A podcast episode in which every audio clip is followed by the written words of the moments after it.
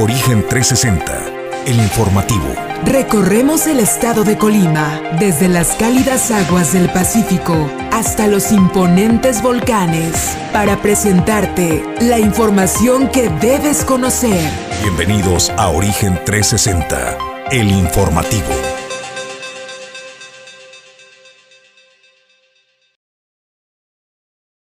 Qué gusto saludarle una vez más. Bienvenido a Origen Informativo. Esto es Origen 360. Nosotros preparados para presentarle la información de lo que ha sucedido en las últimas horas y minutos en el estado de Colima, en la ciudad y puerto de Manzanillo, el México y el mundo. Soy Jesús Llano. Siempre es un privilegio y placer presentarle el equipo que hace posible que Origen 360 llegue hasta ustedes. A Edgar Torres, desplegado en la zona metropolitana Colima Villa Álvarez. Gracias. Pedro Ramírez está al frente de los controles. Ulises Quiñones en la producción general. Y listo, mi compañero de fórmula y conducción, Julio César González, primer café de la mañana, cortesía de Puerto Café. Buen día, Julio. ¿Qué tal, Jesús? Muy buenos días. Buenos días al auditorio de Origen 360, que ya nos acompaña desde muy temprano a través de Origen Informativo. Bueno, en el día de hoy le vamos a presentar información relevante y es que buenas noticias para todos los amigos de las comunidades apartadas de las zonas urbanas y es que la gobernadora Indira Vizcaíno anunció un programa muy ambicioso para acercar los servicios de salud, esto a través de unidades móviles. Los detalles en unos minutos. También le comento eh, pues se reconoce el secretario de Educación del Gobierno del Estado, Adolfo Núñez,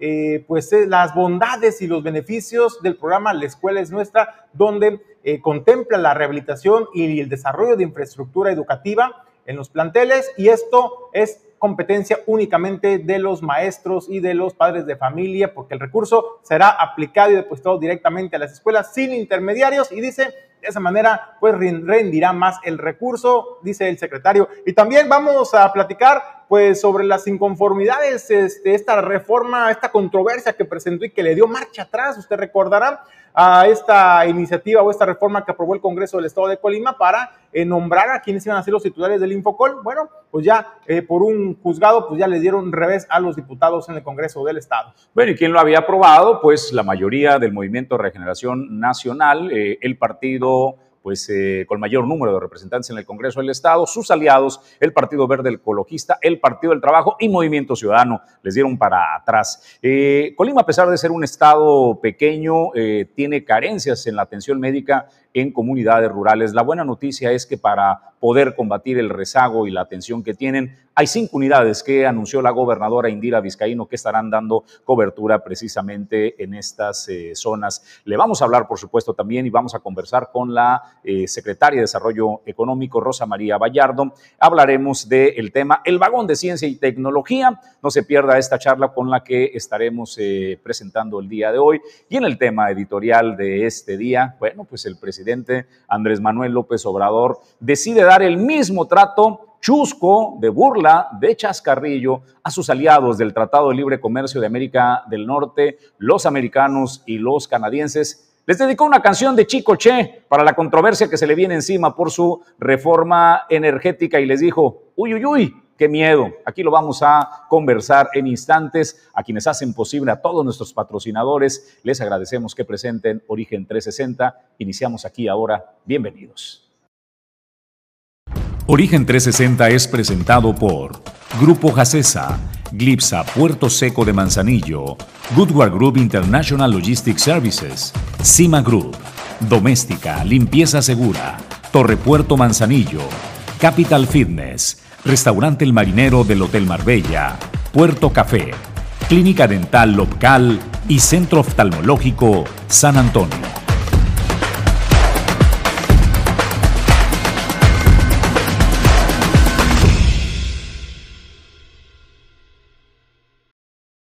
Bueno, estamos acostumbrados a un presidente que a más de uno lo hace biliar cada día. La recomendación es, si usted no quiere pasar un mal día, pues no vea las mañaneras del presidente Andrés Manuel López Obrador. Si lo que quiere es evaluar el desempeño de México, pues básese en los resultados, sino en los mensajes que el presidente presente en sus mañaneras, porque eh, creo que en su gran mayoría, una cosa es lo que dice el presidente para la tribuna y otra lo que verdaderamente hace. Un presidente que odia el neoliberalismo y que se comporta como uno de los neoliberales eh, más rancios. Un presidente que dice que no colaborará con la Agencia Antidrogas de los Estados Unidos de Norteamérica y Es la DEA quien le proporciona la información a la Secretaría de Marina Armada de México para la captura del narco más buscado por el FBI como Caro Quintero. Y le podría poner ejemplos diversos entre lo que el presidente dice en el discurso y hace en la realidad. Así es de que para aquellos, pues, que les causa eh, pues problemas y enojo ver las mañaneras, mejor básese en los resultados. ¿Qué fue lo que sucedió? El presidente ama hablarle a la tribuna, ama que se levanten los ánimos de su pueblo de México y sin duda alguna ese instrumento de comunicación es lo que mantiene Andrés Manuel López Obrador con una gran aceptación. No solamente es uno de los ingredientes, por supuesto, pues la percepción que tienen eh, de un hombre honesto y que cumple lo que promete casi siempre. Sin embargo, pues... Eh, ¿Por qué darle el mismo trato a los temas internacionales? México depende muy, muy, eh, depende muchísimo de eh, su relación con los Estados Unidos de Norteamérica, no solo con el Tratado de Libre Comercio, sino también con las remesas que se envían desde los Estados Unidos por parte de los millones de mexicanos que radican allá. ¿Por qué es usar el mismo tono que eh, se usa, pues, para tratar temas nacionales? ¿Qué es el tema? Bueno, pues le digo qué fue lo que sucedió. Estados Unidos ha eh, presentado una denuncia de manera oficial contra México por violar el tratado, el Tratado de Libre Comercio. También lo hizo Canadá ya. Canadá se suma a esta denuncia. Para entender qué fue lo que sucedió, bueno, pues entendamos que hasta el gobierno de Enrique Peña Nieto, nuestro país tenía el monopolio de los eslabones de la producción de energía. ¿Qué sucedió luego? La reforma energética de Enrique Peña Nieto del sexenio pasado, que bueno, tanto han criticado, logró pues que la transmisión y la distribución de la energía son eh, servicios públicos estatales. Pero, ojo, la generación y comercialización se dejaban al libre mercado y en este libre mercado compiten tanto privados como empresas estatales, es decir, Pemex y la Comisión Federal de Electricidad. Llegó Andrés Manuel López Obrador y no le gustó pues que la, las paraestatales como Pemex y la Comisión Federal compitan porque pues eh, no producen energías limpias y baratas, derivado mucho de ello por el olvido que tuvieron décadas y de abusos de saquear a Pemex y a la Comisión eh, Federal de Electricidad. Esto los ponía pues en franca desventaja para poder generar esas energías limpias. Ello los llevó a tomar la decisión en marzo del 2021 de modificar la ley de la industria eléctrica para dar prioridad a la energía de la Comisión Federal de Electricidad y Pemex sin importar el precio o la calidad de la misma. El propósito era rescatar, por supuesto, a las empresas estatales que eh, pues están en quiebra, literalmente incontinúan de la misma manera. La ley eh, fue acusada de ser inconstitucional en un ejercicio raro, donde pues hace algunos meses la Suprema Corte determinó que la mayoría de la ley era inconstitucional, pero al final de los cómputos ocho de los votos de los ministros para declarar la inconstitucionalidad, pues no se consiguieron. ¿Qué sucedió? Pues entonces el escenario es que Estados Unidos ha denunciado a México por favorecer a sus propias empresas de ganar pues este conflicto los Estados Unidos de Norteamérica. Hablaríamos de una situación delicada en un país que tiene ya no sujeto con alfileres pues su economía, sino pues eh, prácticamente en el aire y una dependencia brutal con nuestro vecino del norte en eh, temas de eh, energéticos, de remesas y de las exportaciones y de importaciones. ¿Qué hizo el presidente ante este anuncio? Pues esto, así le respondió a sus vecinos con los que tiene un tratado, a Estados Unidos en principio y a Canadá. Vamos, espérense, porque está muy larga la conferencia esta. Tenemos tiempo.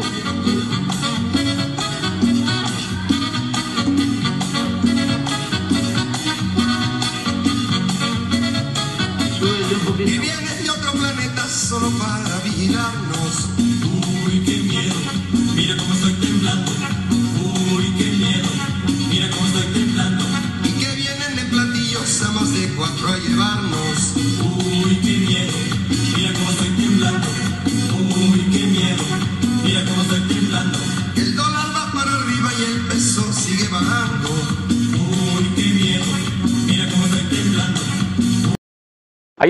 Andrés Manuel siendo Andrés Manuel. Uy, uy, uy, qué miedo, le dice pues eh, a la tribuna.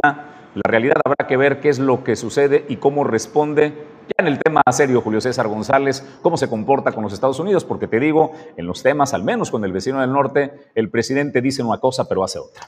Yo estoy totalmente de acuerdo contigo, Jesús. Me parece que el presidente, lo que vemos en las mañaneras todos los días, es un espectáculo para la gente, para la población que gusta de ver las mañaneras, lo digo con todo respeto, eh, pero las acciones, las acciones y las decisiones que ha tomado, pues muchas veces o en la mayoría de los casos van en contra de lo que él se pronuncia en tribuna en esta mañanera. el presidente, pues me parece también Jesús, no me parece una, una manera, y ya se lo han dicho diferentes eh, personalidades de ámbito político, nacional, internacional, no tiene una manera muy políticamente correcta para hacerse escuchar y para poder hacer llegar sus mensajes de manera asertiva al presidente. Le falta esa parte en su discurso, ¿no? Eh, saber de qué manera abordar estos temas para que el día de mañana no se le convierta en una crisis de política exterior. No hay que recordar que no hace mucho también el presidente había hecho comentarios y había eh, desestimado también algunas opiniones de líderes internacionales que también lo pusieron sobre el ojo del huracán. Ahora el presidente pues lo vemos relajado,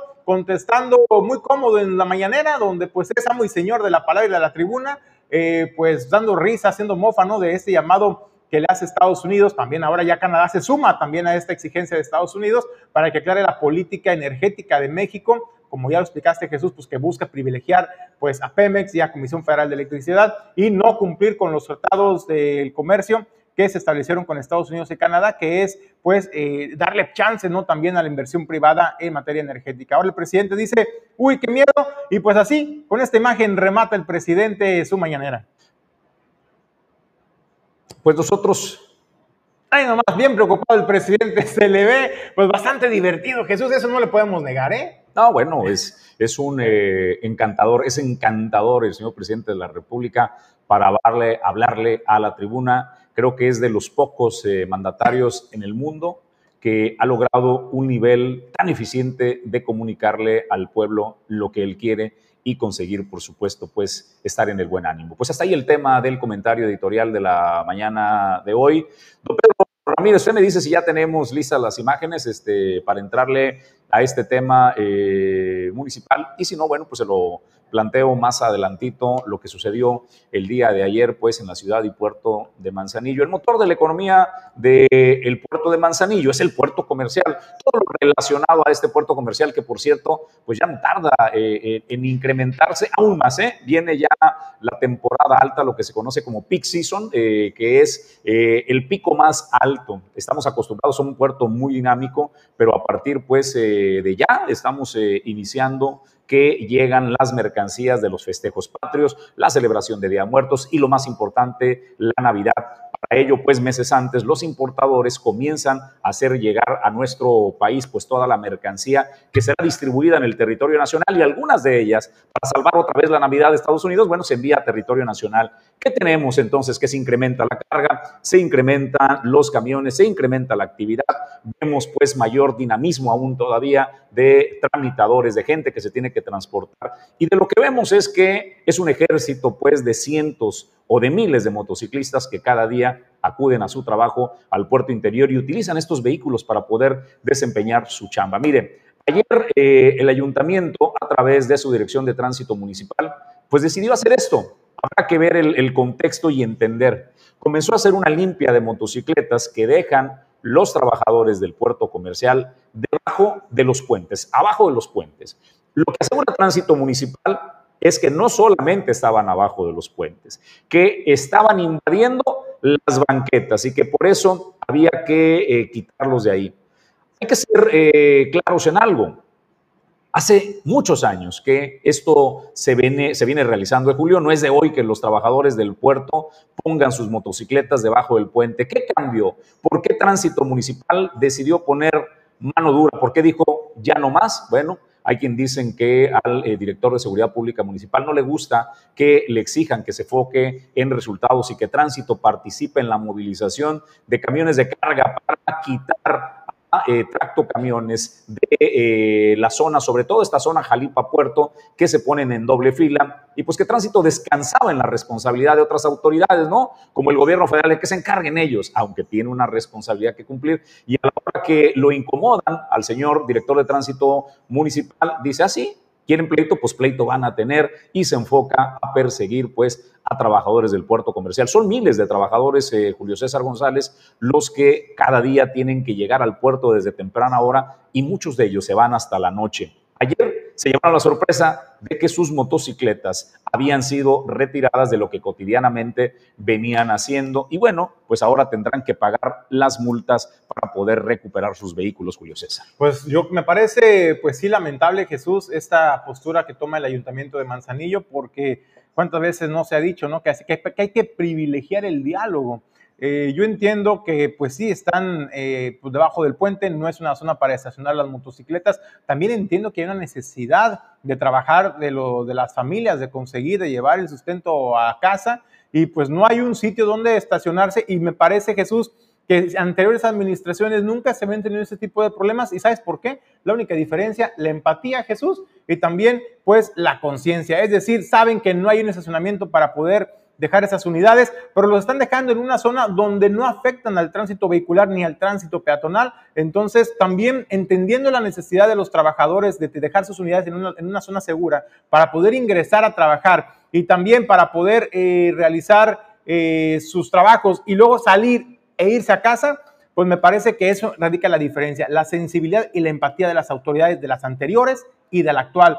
Eh, me parece también, Jesús, lamentable que lo haga manera de represalia, porque, y muy discrecional, diría yo, Jesús, pareciera también una cacería de brujas eh, con fines recaudatorios realmente, porque eh, lo hemos visto en otras vialidades, en el puerto de Manzanillo, no solamente en el tramo Puerto Jalipa, donde vemos tractocamiones estacionados en doble fila que no son molestados para nada. Y así como ellos, también hay en otras vialidades patrullas de la Dirección de Seguridad Pública Municipal transitando en sentido contrario y no van a emergencia por vialidades de, colonias o demarcaciones como Salagua y Santiago. Así lo han denunciado vecinos también. Y me parece también un poco discrecional, Jesús, de que los encargados de aplicar la ley sean los primeros en hacer y voltear a otros, a otros lados para a lo que a los intereses les convenga desde luego y me parece también una manera también Jesús de recaudar, hincarle el diente a los más a los que menos tienen, que son los trabajadores que buscan todos los días cómo llevar sustento a su mesa. Yo le diría a la alcaldesa Griselda Martínez, un poco de empatía, señora presidenta, no le vendría mal para con los trabajadores, para con el pueblo de Manzanillo que usted dice representar de manera digna, en los hechos totalmente lo contrario, ¿eh? Bueno, pues eh, señor director de Tránsito y Vialidad de Manzanillo, ¿es Gendel? Gendel Vizcarra. a Gendel Vizcarra, enójese con la gente correcta. ¿Por qué con los trabajadores? Usted hace berrinche y los que van a pagarle el plato roto, los que tienen que pagarle las multas, no son con los que usted está enojado, ¿eh?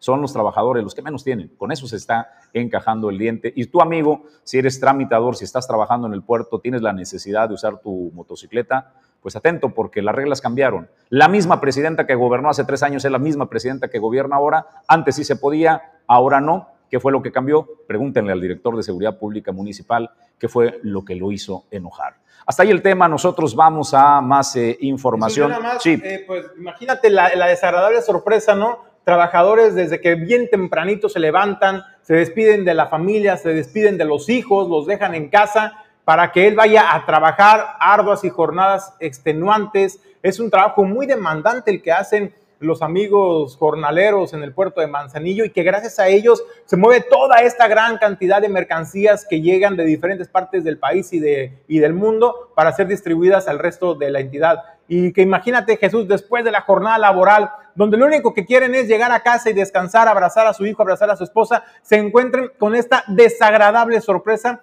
de que no solamente no tienen el vehículo para regresar de manera rápida y segura a sus domicilios, sino que ahora les va a implicar un gasto de multas, de arrastre de grúa, de corralón y quién sabe cuánta burocracia nos estarán enfrentando en las direcciones de tránsito y vialidad municipal. Eso, eso es lo que les esperó el día de ayer, una pésima sorpresa, desagradable sorpresa a los amigos trabajadores del puerto. Pues vamos a otros temas y a más información. A las comunidades rurales que requieren de atención médica, hay una buena noticia. El gobierno de Indira Vizcaíno entiende y atiende el tema. Se anuncian cinco unidades eh, médicas móviles para atender a las zonas rurales. Edgar Torres con el reporte. Te saludamos. Gobernadora del estado, Indira Vizcaíno Silva, anunció el fortalecimiento de la atención médica en las comunidades de la entidad que no cuentan con centros de salud. Esto con la suma de cinco nuevas unidades médicas móviles, que ahora serán nueve, para la cobertura de 233 localidades. La mandataria estatal informó que a través del ISABI se consiguieron 10 millones y medio de pesos para la compra de estas unidades. El programa tiene un objetivo muy claro, ofrecer servicios de salud a toda la población sobre todo a quienes enfrentan la vida con más vulnerabilidades, a quienes no tienen el privilegio de contar con un hospital o un centro de salud cerca de casa y requieren de atención médica. Todo esto se hace a través de unidades médicas móviles. Este programa no es nuevo, pero con Operación Salud Colima le estamos dando un nuevo impulso. Lo estamos reforzando con equipo nuevo, organizándolo mejor estamos haciendo que funcione bien. Desde la Capacha, en el municipio de Colima, la mandataria resaltó el esfuerzo que su administración realiza en materia de salud, además que aparte de las consultas médicas, también se realiza la detección de enfermedades crónicas. En el estado de Colima estamos contando con nueve unidades médicas móviles, nueve rutas que están ofreciendo cobertura en 233 localidades de alta y muy alta marginación ubicadas en los municipios de Colima, Villa de Álvarez, Cuauhtémoc, Comala, Coquimatlán, Armería, Tecomán, Ixtlahuacán y Manzanillo. En total, son 13.463 las y los habitantes que se han visto beneficiados con atención médica, servicios de promoción de la salud, prevención de enfermedades, diagnósticos de sangre y orina, medicamentos, material de curación, entre otros servicios. Les adelanto que estamos... En ese sentido, destacó también la coordinación con el Gobierno de México para la mejora de infraestructura médica. Para la adquisición de estas cinco unidades nuevas, se invirtieron 10 millones y medio de pesos, recursos que provienen del INSABI para el estado de Colima, para este programa Operación Salud Colima. Y aquí quisiera destacar, como les decía al inicio, que ha sido gracias a la extraordinaria coordinación que tenemos con el Gobierno de México que podemos llevar a cabo todas estas acciones que nos permiten generar bienestar en la población.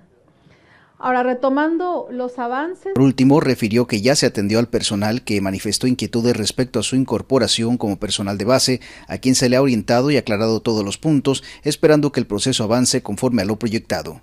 Para Origen 360 informó Edgar Torres Velázquez.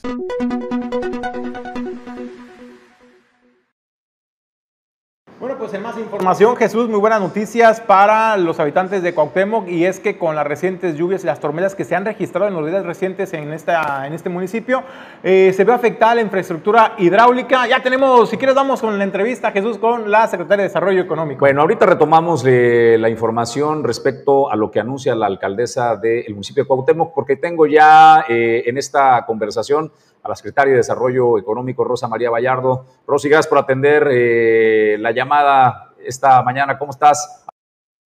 Todavía no.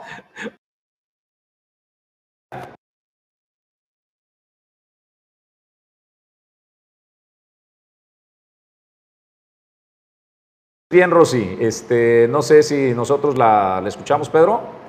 No, parece que tenemos problemas con tu, con tu audio, no te, no te escuchamos. Si te puedes poner en manos libres. Este, y eh, a ver si ahí te escuchamos, Rosy. Buen día. Oh, parece que tenemos eh, problemas con, con, el micrófono. Regresamos en instante con ella. Vamos al eh, tema de la alcaldesa de Cuauhtémoc. Que bueno, Julio César propone resolver el tema del agua rapidito. Lo resolvió Jesús y es que fueron tres días los que duraron sin agua. Vas a decir, bueno, pues eso no es tiempo récord, pero hay que recordar que anteriormente Cuauhtémoc por su orografía eh, y la situación que tiene este municipio, cada que llueve, obviamente por las bajantes de los, de los ríos y de los cerros, pues terminan por afectar y dañar la infraestructura hidráulica y esto pues termina por impactar en el servicio de agua potable de las comunidades. Esto fue lo que ocurrió en días pasados y durante tres días estuvieron algunas comunidades en el abasto del vital líquido y dice la alcaldesa Gabriela Mejía que gracias a la oportuna atención del ayuntamiento se restableció en tiempo récord. Dice usted tres días, tiempo récord. Bueno, si tomamos en cuenta que anteriormente estos mismos desperfectos se eh, reparaban entre 10 y 15 días, pues me parece pues que se, merece un reconocimiento el, ayuntamiento de Coctemo. Eso es lo que platica la alcaldesa Gabriela Mejía. No, el problema se dio el fin de semana, el día viernes El día viernes eh, tuvimos ahí una tormenta muy fuerte en, en Cuauhtémoc y parte de los problemas que yo creo que lo he comentado mucho que tenemos en Cuauhtémoc, que es el tema de la infraestructura que en algunas localidades es deficiente. Eh, una de las formas en las que llega el agua a las casas es a través de, agua rodada y pues con esa tormenta se llevó la infraestructura que tenemos como cada año y este eh, se trabajó a marchas forzadas todo el fin de semana, sábado, domingo y el día de ayer por la tarde ya se restableció el servicio en el Trapiche, también tuvimos problemas en Chiapa y en Ocotillo y eso desde el día de hoy en la mañana también ya se restableció completamente. El equipo de agua potable está trabajando dobles turnos, desde el día viernes la indicación es que todo este temporal de lluvia, si hay alguna situación de emergencia, que tengamos otra, otro evento como el que tuvimos el día, de viernes, el día viernes, que la infraestructura pues prácticamente se llevó todo. Y tenemos que volverla a instalar, este, que van a trabajar pues doble turno para tratar de dar solución lo antes posible. Eh, comentarles también que este es un tema que pasa todos los años y que incluso si la misma ciudadanía lo puede corroborar, que, que ha habido momentos en el que duran hasta 8, 12, 15 días sin agua. Hoy nosotros lo resolvimos en tres días. Eh, todo el fin de semana estuvimos trabajando y desde el día de ayer ya tenemos el servicio de manera regular en todas las comunidades.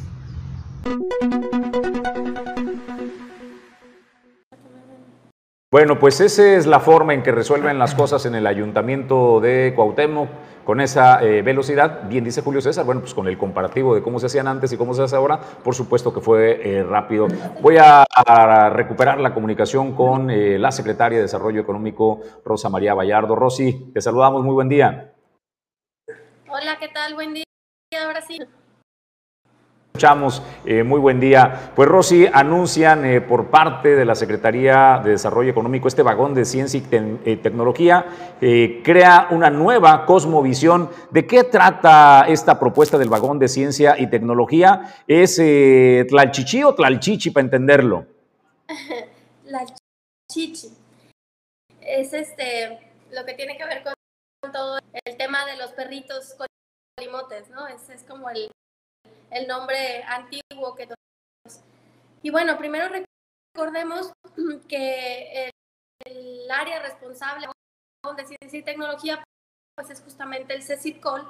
El CECIRCOL es el Consejo Estado de Colima, que es un organismo público descentralizado que depende del desarrollo económico. Esto con la finalidad de que a través de la ciencia y de la, y de la tecnología todas las acciones correspondientes y desarrollemos todo tipo de políticas públicas dentro de la Secretaría, avanzar en, en todo el tema que tiene que ver con ciencia y tecnología, que ahora sabemos que está totalmente relacionado con todo el desarrollo económico. Y bueno, el, el plan itinerante que acerca a las niñas y a los niños, a los jóvenes también, a la ciencia, a la, a la tecnología, con la finalidad de estimular este potencial individual como colectivo, porque el vagón tiene la capacidad de, de este, entonces, este, pues es un espacio móvil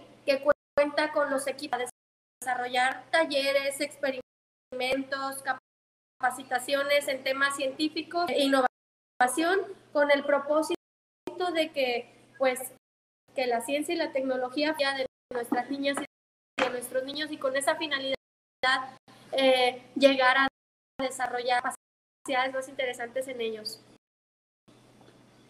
Eh, los días y los lugares donde este vagón estará eh, visitando en las zonas, entiendo, inician con la zona metropolitana. Sí, así es. La finalidad es que termine recorriendo todo el estado, por supuesto. De hecho, la vimos en Manzanillo hace tres, cuatro semanas. Ustedes recordarán, por ahí nos visitaron esta expo venta hecho en Colima. Ahí fue como nuestro arranque, nuestra inauguración del, del este, renovado y con toda esta nueva tecnología. Pero bueno, este, Colima, eh, Villa de Álvarez y eh, inicia pues justamente hoy en Punta Diamante, la comarca eh, y, y Vista Volcanes, segunda sección de la colonia Punta Diamante. Mañana vamos a estar en Villa Iscali, Solidaridad, Almendros, Loma Hermosa y Carlos de Madrid. en el jardín de Villiscali. Entonces, este, pues, la intención es que eh, este, todo, el Estado eh, también contamos con el apoyo de la, de la Secretaría de Educación y posteriormente les estaremos pasando las nuevas fechas. Pero bueno, la finalidad es justamente desarrollar esas habilidades en niñas y niños y más que habilidades también el interés que tenga que ver con ciencia y tecnología para que podamos desarrollar en ellos este gran potencial que buscamos. Sí, te queremos agradecer el poder conversar contigo esta mañana. Muchas gracias, buen día. Gracias, buen día. Ya los esperamos. Hasta luego. Es la secretaria de Desarrollo Económico del Gobierno del Estado de Colima, Rosa María Vallardo. Rosy Vallardo. Vamos a una pausa brevísima. Estamos en instantes de regreso. Esto es Origen 360, la información desde todos los ángulos.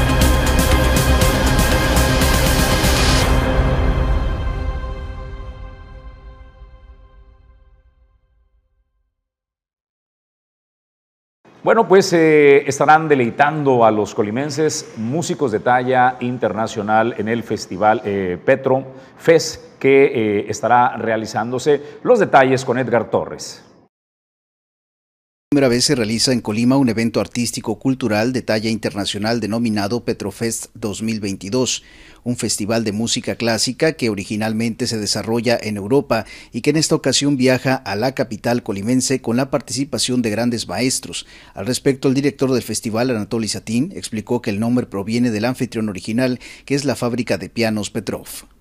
Nombre Petrofest eh, existe a partir de 2018, donde realizamos edición en República Checa junto con famosos pianos Petrov en, República Checa. Los organizadores de este Petrov, anfitriones de, eh, de este festival, es Fábrica de Pianos Petrov y Duo Petrov, que conforma por Vlada Vasilieva y su servidor somos directores artísticos de este festival desde 2018. Entre los exponentes participan músicos de Rusia, Canadá, Estados Unidos, Inglaterra y Colombia, que a su vez comparten conocimientos con estudiantes de música de Colima. El concepto de este festival es Festival Académico Artístico. En la par, los alumnos y jóvenes talentos de este festival están recibiendo clases con excelentes maestros de Canadá, de Estados Unidos, de Inglaterra y eh, de Rusia que están participando en este festival. Para Anatoly Satín, este festival promovido por el gobierno del estado es una gran oportunidad para escuchar a importantes intérpretes de la música clásica. Refirió que en Colima es escaso este tipo de eventos, por lo que invita a presenciar los eventos que se desarrollan desde este martes 19 al 30 de julio. Asistir a estos eventos porque estos eventos presentan siempre, siempre única vez, simplemente única vez en, en Colima. Segundo, para ver esta maravilla en educación y transformación de niños en educación musical, que da un impulso para niños para estudiar este género de arte, independientemente van a seguir como profesionales o van a seguir como, amantes el Festival de Piano tendrá como sedes principales el Teatro Hidalgo, el Auditorio del Palacio de Gobierno del Estado de Colima y el Teatro Universitario Coronel Pedro Torres Ortiz, donde se realizarán conciertos, clases magistrales y concursos de intérpretes. Para Origen 360, reporta.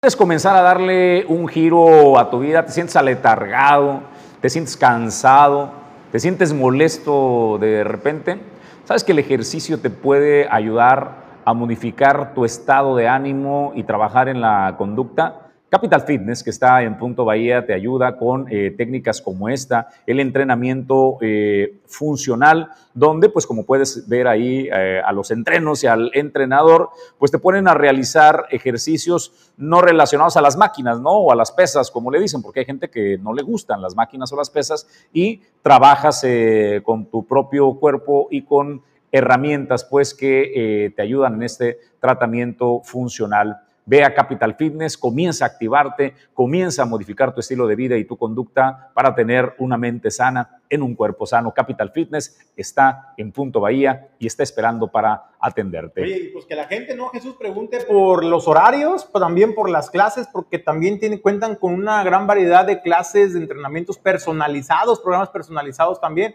para que usted tenga sí o sí resultados y sobre todo, pues que se sienta saludable, se sienta a gusto acérquese con los que saben con Capital Fitness. Pues vamos a otros temas y más información. Reconoce el secretario de Educación, Julio César González, que el programa de la escuela es nuestra, verdaderamente genera beneficios. Y es que Jesús señalaba el secretario de Educación del Gobierno del Estado, Adolfo Núñez, que este programa del Gobierno Federal pues tiene muchísimas bondades. Una de ellas es que permite tener la certidumbre a los padres de familia, pero también a los directores de cada plantel que se va a ver beneficiado, recordando lo que informó la eh, delegada de Programas para el Desarrollo en el Estado de Colima, Viridiana Valencia. Son 100, 100 escuelas las que se van a ver beneficiadas en una primera etapa. Bueno, pues serán las escuelas quienes eh, ejerzan directamente este recurso. Cada una de esas escuelas con la Sociedad de Padres de Familia cuentan con una tarjeta que ya les fue entregada. Ahí se les estará depositando el monto acordado de acuerdo a las necesidades que tenga la escuela de desarrollar mejoras o desarrollo de infraestructura y será aplicado por ellos directamente. Ellos contratarán al herrero de la colonia,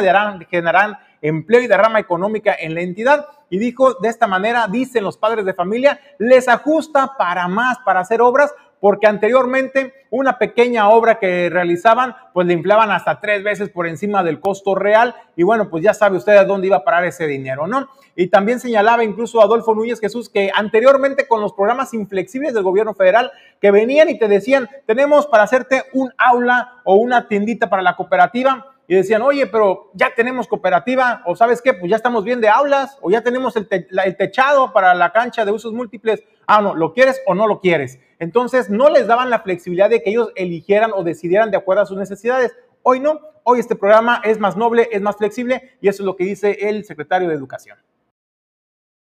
La nuestra es un programa de la Delegación Federal de Bienestar. Digamos que ellos ponen el recurso ellos ponen el dinero, ellos este, determinan de manera coordinada con la Secretaría de Educación a cuáles escuelas se les aplica. Nosotros ponemos las escuelas, ellos ponen el recurso. En estos momentos estamos en, un proceso en la que se está haciendo la entrega del recurso a través de unas tarjetas bancarias que se le entregan directamente a los padres de familia. Recordemos que el programa trabaja de forma directa con los padres de familia, se organizan, arman su comité, nombran un tesorero o tesorera y a ellos les está entregando las tarjetas. El día de ayer estuvimos en Armería y en Tecomán, el día viernes estuvimos aquí en la, en la ciudad capital. Hoy estaremos a las 4 de la tarde en, en Minatitlán. Y digamos que nosotros vamos como solamente como mudos testigos El programa, vuelvo a repetir, es de la Delegación de, de Bienestar, es un programa federal hasta nuestros críticos han llegado a la conclusión de que es un programa este, generoso, es un, es un programa noble, donde el padre de familia determina cuáles son las necesidades que hay que cubrir en cada uno de los planteles educativos, a diferencia de como se hacía antes, que llegaban y les imponían obras que en algunas ocasiones ni siquiera se ocupaban. Traemos programado por aquí este, eh, un laboratorio, y pues no, no ocupamos laboratorio, bueno, lo quieres o me lo llevo a otra escuela, ¿no? Pues, pues hazlo, o traemos aquí este programado este, la tiendita escolar, ¿no? Pues la tienda escolar ya la tenemos, este, tenemos programado una bodega, es más, este, llegaron a hacer obras que no se, no se requerían. Ahora los padres de familia, de acuerdo a las necesidades, de acuerdo a lo que ellos observan, de manera coordinada con los maestros, con el director de la escuela, determinan qué es lo conducente, construir, embellecer, remodelar, y ellos manejan el propio recurso. Y nos han dicho, y eso no lo estoy inventando, los padres también nos han dicho que ahora se hace más con el mismo recurso, porque las obras de antes salían muy infladas, muy dobleteadas hasta triplicadas, y que ahora que manejan ellos el recurso lo hacen de manera transparente, y como de ellos dicen, nos hace lucir el dinero, hacemos las compras directas, contratamos a gente de aquí, aquí mismo se generan empleos, con el albañil, con el herrero de por aquí cercano, y bueno, este, el dinero ahí mismo ahí mismo circula y eso, eso beneficia a la comunidad.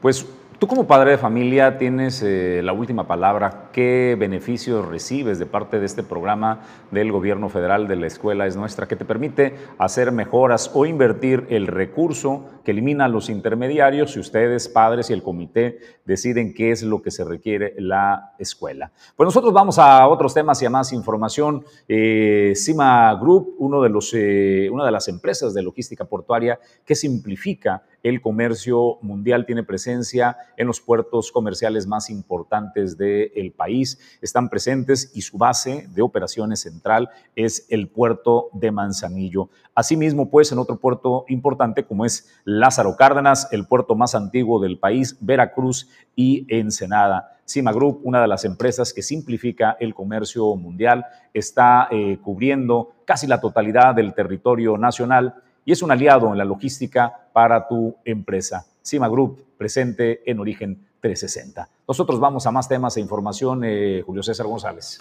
Bueno, pues la Suprema Corte de Justicia concedió una suspensión a la reforma de transparencia que había sido aprobada recientemente por el Congreso del Estado. Usted ya sabe, ¿no? Para quienes iban a integrar el Infocol, este organismo de transparencia y acceso a la información en el Estado de Colima, en donde pues se quitaron varios candados para beneficiar eh, de acuerdo a lo que señalaban algunos diputados en tribuna en su momento, pues a algunos eh, allegados al poder y poner eh, gente afín o a modo. En ese sentido, pues bueno, pues fue, fue la Corte de Justicia, la Suprema Corte de Justicia, quien le dio revés a esta aprobación del Congreso, le corrige la plana, vaya la información con Edgar Torres. La Corte de Justicia concedió una suspensión a la reforma en transparencia que había sido aprobada por Morena, Partido del Trabajo, Partido Verde y Movimiento Ciudadano, misma que permitía postular al Infocol a personas vinculadas a partidos políticos. Esto mientras se dicta una sentencia por parte de la Corte. Al respecto, la diputada Priscila García declaró que este fallo garantiza la imparcialidad en un órgano que debe asegurar la transparencia de los gobiernos. Asimismo, afirmó que no es un tema que se debe tomar como triunfos personales, sino como un beneficio de la ciudadanía. Noticia para el Estado, una buena noticia para la ciudadanía, el tema de que la sala de la Suprema Corte se haya pronunciado por la suspensión en el tema de la convocatoria que, que emitió el Ejecutivo para para elegir al comisionado o comisionada del Infocol, yo creo que es importante porque salvaguarda el principio que habíamos comentado eh, desde siempre, el de imparcialidad, ¿no? Que llegue al cargo alguien que realmente sea libre, sea profesional, sea la legisladora dijo que ahora habrá que esperar el pronunciamiento sobre las acciones de inconstitucionalidad. Hay que recordar que el recurso fue presentado por la presidencia del Infocol por considerar que se trataba de una acción inconstitucional. Asimismo, en su momento, Coparmex Colima criticó la reforma por considerarla un retroceso en la transparencia. La última instancia encargada de impartir justicia, de hacer valer la ley, nos da la razón, lo vemos con beneplácito. Esperemos también que se pronuncien respecto a las acciones de inconstitucionalidad que se, que se presentaron.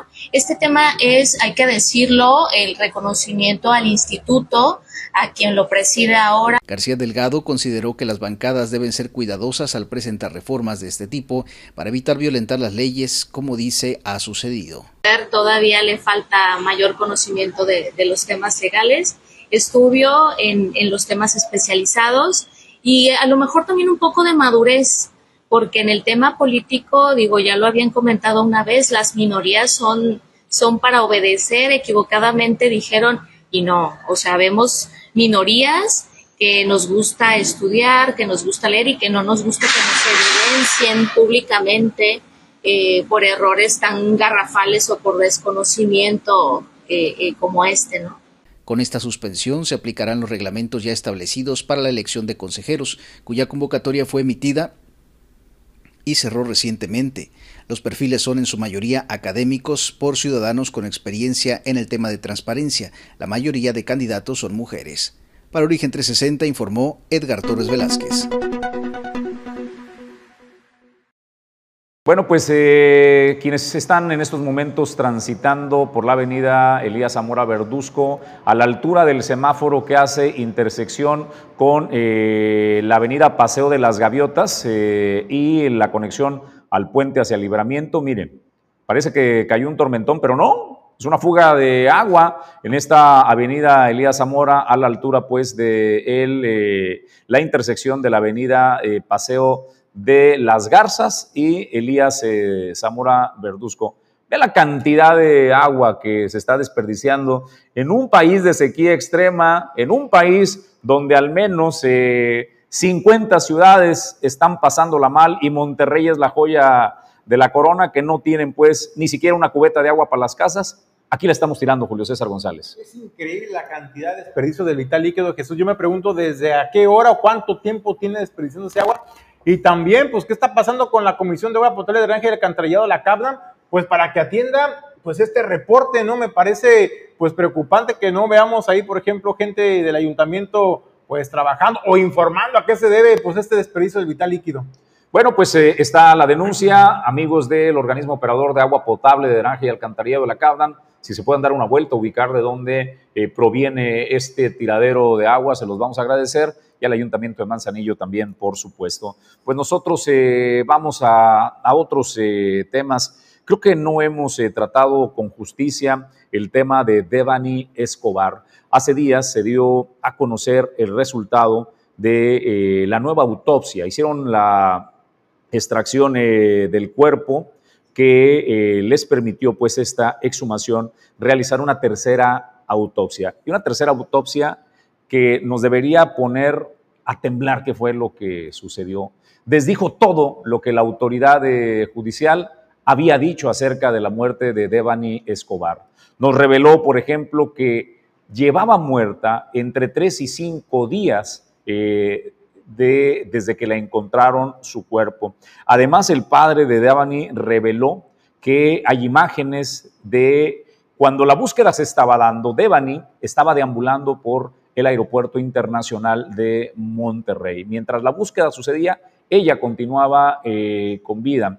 Y lo que es escalofriante, Julio César y amigos del auditorio de Origen 360, es que la autoridad te sepulte, te dé un certificado de defunción diciendo que realizó toda una investigación y que la muerte se debió a un traumatismo, es decir, que la versión oficial de la Procuraduría de Nuevo León es se golpeó la cabeza cuando cayó a la cisterna y murió por ahogamiento en esta cisterna. Oficialmente aquí tienen su certificado y aquí termina pues la parte de la responsabilidad que como autoridad no se corresponde y las investigaciones concluyen ahí.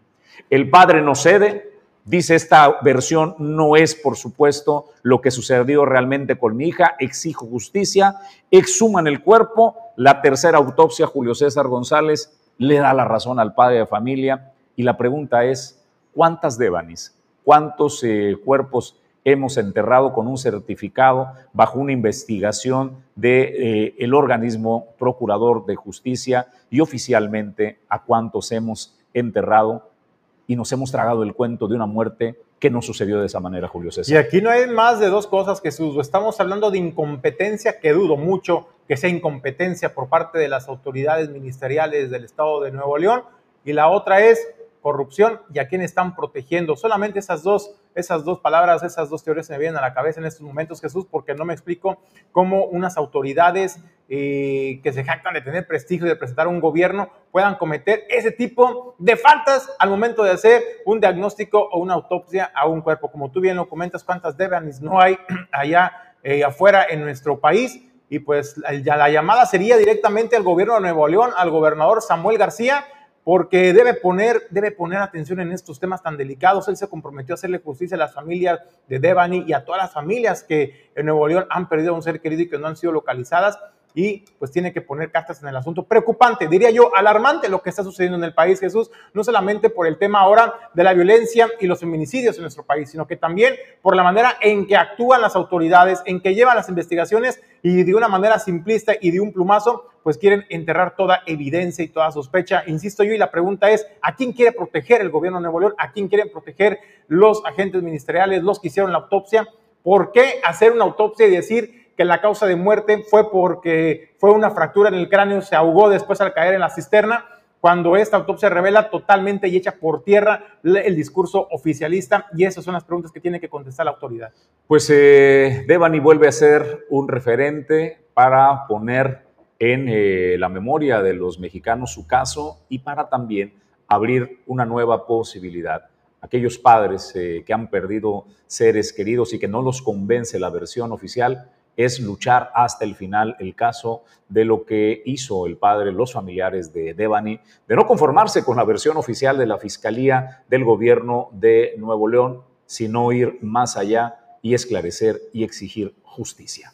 Pues nosotros vamos a más temas de información, Julio César. A más temas de información, Jesús. Bueno, pues con el temporal de lluvias que le está dando duro pues a la zona conurbada, Colima, Villa de Álvarez, pues la alcaldesa de Villa de Álvarez pues ya se puso a trabajar, arrancó el día de ayer, retomó los trabajos de bacheos emergentes en algunas colonias. Esto es lo que informaba la alcaldesa Esther Gutiérrez trabajando en el bacheo en todas las calles de nuestro municipio, en todas las avenidas y sobre todo pedirles a los ciudadanos a las personas que si detectan algunos baches también que puedan ¿verdad? apoyarnos y fortalecernos precisamente con la comunicación de tal manera que podamos también nosotros este, hacer equipo con ustedes como siempre lo hemos hecho y también decirles que tenemos una figura muy importante que son los comités de barrio. Ellos también nos ayudan a detectar las diferentes problemáticas que hay en nuestro municipio y también para nosotros hacer la programación necesaria y atenderlos como se merecen. La indicación con el arquitecto Juan Carlos siempre es estar muy atento, al igual que con el ingeniero Carlos, estar muy atentos precisamente a este tipo de actividades porque sabemos que ahorita con el periodo de lluvias pues tenemos mucho más baches y entonces tenemos que atender. Sé que es una labor titánica, pero también recordarles que al inicio, al siguiente día de que tomamos posición en nuestra administración, la primera actividad que hicimos fue arrancar el programa de No Más Baches, que lo estamos retomando también en este momento, precisamente para atender esta necesidad tan prioritaria para todos los y las villalvarenses. Sabemos que hay muchas, muchas áreas de oportunidad, pero también, al igual que con el, con el secretario del ayuntamiento, Alfredo Chávez, tenemos el compromiso y la condición de atender a los villalvarenses y no atenderlos desde la oficina, atenderlos aquí en el lugar donde están los problemas y donde nosotros estamos generando las soluciones. Eh, también puede ser en la página del ayuntamiento, ahí los escuchamos, sobre todo el área de comunicación está muy atenta precisamente a este tipo de comunicación que se genera a partir de ahí y decirles también que donde nos vean, inclusive ahí en la administración, en el ayuntamiento también pueden hacer su denuncia, pero acuérdense que las redes sociales nos sirven precisamente de un excelente enlace como para poder también verlos, escucharlos y comunicarnos, ¿verdad?, por medio de sus mensajes. Entonces, ahí estamos también a sus órdenes. Bueno, de esta, de esta nota, Jesús, me gustaría resaltar dos temas principales. Eh, tres, reconocerle pues, a la alcaldesa eh, Esther Gutiérrez, eh, pues el que se ponga manos a la obra, ¿no? Para rehabilitar las vialidades. Pero el otro tema, Jesús, es, el primer tema es el bacheo. No sé si usted vio, no es que uno sea quisquilloso y que sea ahí criticón, pero usted vio cómo estaban realizando el bacheo. Así nada más le aventaban el, pues el material, ¿no? el asfalto sin compactar, este, sin nada de eso. Quiero que vean a continuación una, una fotografía del bacheo que se realiza en el puerto de Manzanillo. La verdad, usted va a notar la diferencia y pues la verdad es que vean nada más, con cortadora llegan y hacen un cuadrado, digamos, un rectángulo en el bache y posteriormente vean nada más cómo están trabajando y después de ponerle la mezcla y todo el chapopote y el asfalto, viene también la máquina compactadora para que realmente quede el trabajo de calidad. Eso es nomás para que usted vea la diferencia. Dime. Nada más un tema, Julio. En esa misma zona que yo transito todos los días es la intersección de Halcones con la avenida Paseo de, las, de las Garzas. ¿Sabes cuántas veces han hecho eso mismo? En ese mismo lugar. Tres veces. Es la tercera ocasión que hacen ese tema de compactación. El mismo bache es la tercera vez que, que lo hacen. Y lo que hicieron también con la apertura de las rejillas de, drenaje y alcantarillado ahí en la avenida Paseo de las Gaviotas, ya viste que levantaron y luego le pusieron concreto, un poco de concreto hidráulico. A lo largo de toda la, avenida de Zamora, eh, Capdan metió eh, la bomba esta para limpiar la, el, sistema de drenaje. Este, ah, ya, ya, ya. El levantaron el, Vector, el, el, Vector Vactor, levantaron las tapas de las alcantarillas eh, para hacer este, este proceso. Y luego sellaron ahí, lo hicieron, lo hicieron bien. Pero ¿qué crees? Que esa parte ya se está rompiendo otra vez de lo, lo, que dejaron ahí. Entonces, algo no está en material bien. O sea, yo. En teoría lo están haciendo como el libro dice haces el recorte, rellenas, compactas y le pones. Creo que sí lo está haciendo, lo está haciendo bien. Pero la pregunta es, ¿por qué lo tienen que hacer tres veces en ese mismo espacio? ¿Qué es lo que no está quedando bien? ¿Es el suelo? ¿Es la calidad del material? Algo está pasando, Julio, que, insisto, ¿eh? Como lo ponen ahí, en el libro lo están haciendo bien, pero en la realidad les está pasando algo que no queda. Ahora imagínense, si acá no queda, cuando están haciendo lo que dice el manual de cómo realizar un bacheo, pues imagínense ahí en Villa de Álvarez que nada más le avientan por encimita, pues son las diferencias que quería yo mostrarle. Pero también el otro tema, Jesús, que me llamó la atención que dice la alcaldesa, es cuando habla y dice a la población, cuando usted en su barrio, en su colonia, en su calle, vea un bache, vea una situación eh, de riesgo, algún lote baldío, cualquier situación, falta de alumbrado público que genere inseguridad en su colonia, lo puede hacer a través de redes sociales y nosotros, nuestra gente de comunicación social, pues está siempre atenta a lo que se denuncia a través de redes sociales de, las, de los medios de comunicación, pero también de la propia ciudadanía. Y atendemos y atendemos esas denuncias que se hacen a través de redes sociales. Es decir, no es necesario que siga la línea de la burocracia de llamar a un número en particular, presentar por correo electrónico o mandarle un WhatsApp. No, tiene que hacerlo por redes sociales a través de los medios de comunicación y se atiende su denuncia ciudadana cosa muy contraria, por ejemplo, Jesús, a lo que sucede en el puerto de Manzanillo. Sabemos que la alcaldesa Griselda Martínez, pues no le gusta que los medios de comunicación, pues le den voz a la gente, porque todas las denuncias que se hacen en los medios de comunicación es darle voz a la gente, las inquietudes de la gente, y eso no le gusta a la alcaldesa, que sean los medios de comunicación quienes le señalen o le digan, en tal colonia están pidiendo tal apoyo. Eh, la presidenta dice, hay números oficiales a los cuales tienen que llamar la población, para nosotros poder tomar el registro y entonces sí atender esta denuncia. Son las diferencias, ¿no? De la burocracia y de las maneras y de las ganas de trabajar realmente y de atender las necesidades de la población. Bueno, pues eh, en otros temas y en otro reporte de barrio, aquí le habíamos presentado hace semanas la falla del semáforo de las brisas que eh, tenía pues eh, una situación particular. Ese semáforo regula el paso peatonal de estudiantes de la escuela que se ubica en esta zona de la Colonia del Pacífico y de las Brisas, Julio César González. Documentábamos en el video pues, el riesgo que representaba para niños y para madres de familia el cruzar eh, ante la falta del semáforo. Pero bueno, pues la noticia positiva es que atendieron ya eh, tránsito y vialidad, resolvió el tema del semáforo de este cruce en las brisas, lo cual pues se les agradece y ahí quedó resuelto el reporte de barrio que habíamos hecho en Origen 360, Julio César. Oye Jesús, ya terminaron las clases, ya no hay chamacos que arriesguen la vida al cruzar por esto, porque justamente en ese semáforo está la escuela Basilio Vadillo, entonces era urgente en su momento que se atendiera. No se hizo en el momento, este, afortunadamente no hubo accidentes, Pero pues el agradecimiento de todas maneras, desde luego, a la Dirección de Vialidad por haber hecho esta reparación o de obras públicas o servicios públicos, quien haya sido el Ayuntamiento de Manzanillo, pues gracias, gracias por, eh, por haber eh, echado la mano a las familias de las brisas. Señores y señores, señoras y señores, momento de agradecerle el favor de su atención en Origen 360 a nombre de Edgar Torres, Pedro Ramírez al frente de los controles, Ulises Quiñones en la producción general, Julio César González. Mañana los esperamos 7.30 de la mañana en Origen 360. Pues mañana a 7.30 con más información aquí a través de Origen Informativo. Yo soy Jesús Llanos, en nombre de todo el equipo les deseo que tenga un extraordinario día.